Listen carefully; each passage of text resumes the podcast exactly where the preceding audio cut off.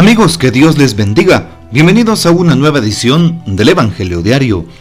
Estamos a lunes 11 de diciembre, en esta segunda semana del tiempo de Adviento, en un nuevo año litúrgico y por supuesto en un nuevo ciclo. Estamos en el ciclo B de la liturgia de la iglesia, por lo tanto, nosotros estamos contemplando el Evangelio según San Marcos. Así es, el color litúrgico es el morado que se impone en este tiempo de preparación y espera para la Navidad. Para hoy recordamos y celebramos en la liturgia de la iglesia a San Damaso I, Papa. San Damaso fue Papa del año 366 al 384. Es célebre por su fervor en promover el culto a los mártires de Roma. Restauró los antiguos cementerios, consignó en las inscripciones los recuerdos de las grandes persecuciones, con lo cual impulsó definitivamente el culto de esos santos. Además, por petición del Papa Damaso, San Jerónimo tradujo la Biblia al latín. Pidamos pues la poderosa intercesión de San Damaso, primero Papa. Para hoy recordamos y también tomamos el texto bíblico del Evangelio según San Lucas capítulo 5 versículos 17 al 26. Un día Jesús estaba enseñando y estaban también sentados ahí algunos fariseos y doctores de la ley, venidos de todas las aldeas de Galilea, de Judea y de Jerusalén. El poder del Señor estaba con él para que hiciera curaciones. Llegaron unos hombres que traían en una camilla a un paralítico y trataban de entrar para colocarlo delante de él pero como no encontraban por dónde meterlo a causa de la muchedumbre, subieron al techo y por entre las tejas lo descolgaron en la camilla y se lo pusieron delante a Jesús. Cuando él vio la fe de aquellos hombres, dijo al paralítico, Amigo mío, se te perdonan tus pecados. Entonces los escribas y fariseos comenzaron a pensar, ¿quién es este individuo que así blasfema? ¿Quién sino solo Dios puede perdonar los pecados? Jesús, conociendo sus pensamientos, les replicó, ¿qué están pensando? ¿Qué es más fácil decir, se te perdonan tus pecados o levántate y anda? Pues para que vean que el Hijo del Hombre tiene poder en la tierra para perdonar los pecados, dijo entonces al paralítico, yo te lo mando, levántate, toma tu camilla y vete a tu casa. El paralítico se levantó inmediatamente en presencia de todos, tomó la camilla donde había estado tendido y se fue a su casa glorificando a Dios. Todos quedaron atónitos y daban gloria a Dios y llenos de temor decían, hoy hemos visto maravillas. Palabra del Señor, gloria a ti Señor Jesús. Empecemos por eh, recordar que también San Lucas es un personaje de este tiempo de Adviento porque es junto con Mateo uno de los evangelios de la infancia de Jesús. Y qué hermoso que sabemos, vamos a llegar a la Navidad y estamos precisamente conociendo un poquito más sobre la vida de nuestro Señor Jesucristo. También la primera lectura de hoy tomada del profeta Isaías 35.1.10 nos muestra este otro personaje, un profeta, ¿sí? que habla de el Mesías, el que está por venir, que habla de una joven virgen, ¿ya? Por eso hoy dice, regocíjate, yermo sediento, que se alegre el desierto y se cubra de flores, los lirios del campo, que se alegre de júbilo. Así dice precisamente, verán la gloria del Señor, el esplendor de nuestro Dios. Está hablando del Mesías que vendrá. Por eso dice, ánimo, no teman. ¿Sí? Se les iluminarán los ojos a los ciegos los oídos de los sordos se abrirán. Y así va mencionando cómo el Señor seguirá haciendo obras en aquellos que están necesitados, sobre todo una necesidad física de, curación, de sanación. Es lo que hará el Mesías. Y por eso hoy exalta ese poder el profeta Isaías. Se cumple en Jesús. Esta profecía se cumple en aquel niño inocente, humilde, sencillo y pobre de Nazaret.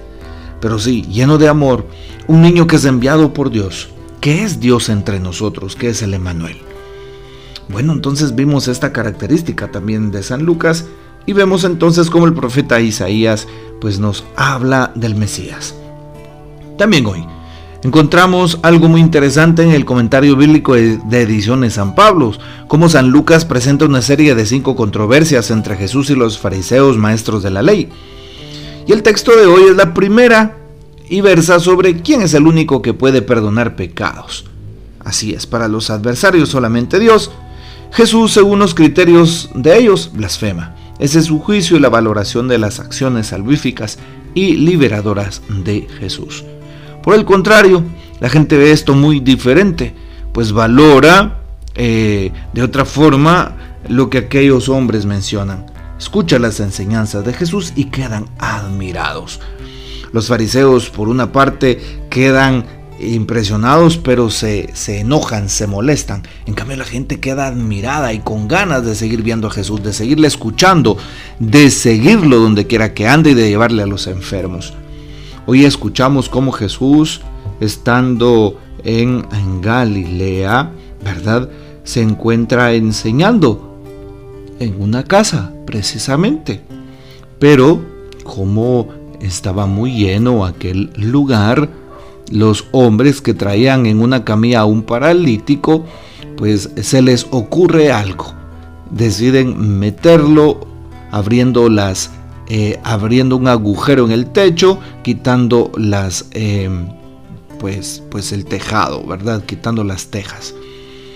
Y colocan allí dentro, en donde está Jesús, aquel paralítico.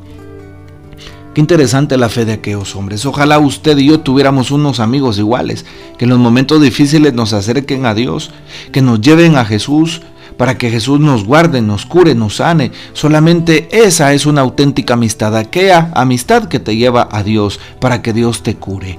Miran ustedes qué bonito.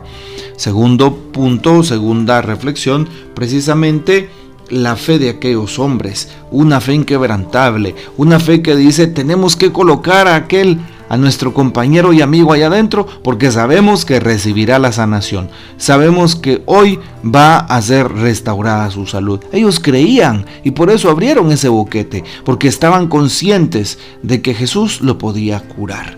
Tercero, nos damos cuenta de la reacción de Jesús. La primera eh, manifestación de Jesús es Hijo mío, tus pecados te quedan perdonados. Claro, empiezan las críticas. Los fariseos y maestros de la ley empiezan a señalar a Jesús. ¿Cuántas veces tú y yo, mi hermano, mi hermana, estamos señalando al prójimo? Vean ustedes, vamos a misa, vamos a señalar al prójimo, que el Padre está así, que el Padre hizo la humildad de esta forma, que por qué no mencionó aquel punto, que aquel hermano como vino, que por qué no se apuró en la liturgia, que los del coro están desafinando, que aquella hermana como vino vestida. Siempre nos fijamos en los puntos adversos, siempre nos fijamos en las, en las cosas externas, porque no vamos a lo esencial, porque no vamos al punto específico. ¿Por qué no valoramos realmente la gracia de Dios? Es lo que hace Jesús, es lo que hacen aquellos hombres. Jesús le dice, tus pecados te son perdonados. Se centra en lo más importante Jesús que Jesús siga perdonando nuestros pecados. Posteriormente Jesús como escucha a aquellos hombres que le señalan, que le critican, como a veces hacemos nosotros, acabo de mencionar, ¿verdad? Siempre señalamos y nos fijamos en otras cosas, no en las cosas buenas que vienen de Dios.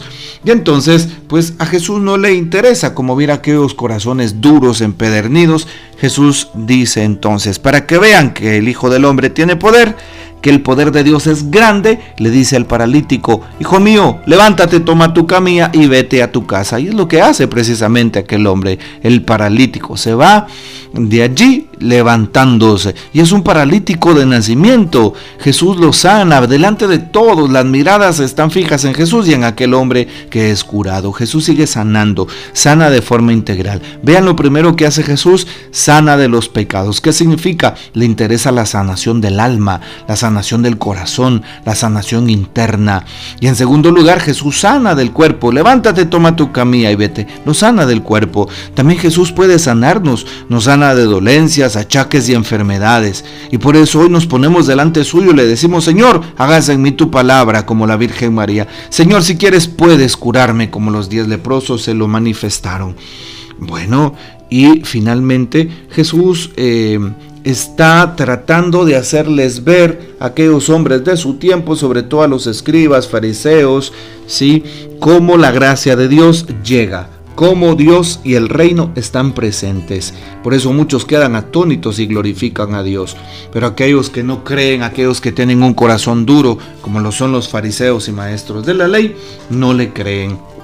Así es, aunque están viendo la evidencia del reino con aquel signo que Jesús hace, no le creen. Pidámosle al Señor creerle a Él, confiar en Él y de esa manera recibiremos grandes cosas y como le dijo Jesús a Natanael, mayores cosas hemos de ver. Bueno, que esta semana se la consagremos a Jesús nuestro Señor. Que el Señor nos bendiga, que María Santísima nos guarde y que gocemos de la fiel custodia de San José y la bendición de Dios Todopoderoso, Padre, Hijo y Espíritu Santo, descienda sobre ustedes y permanezca para siempre. Amén. Comparte este audio y hasta mañana.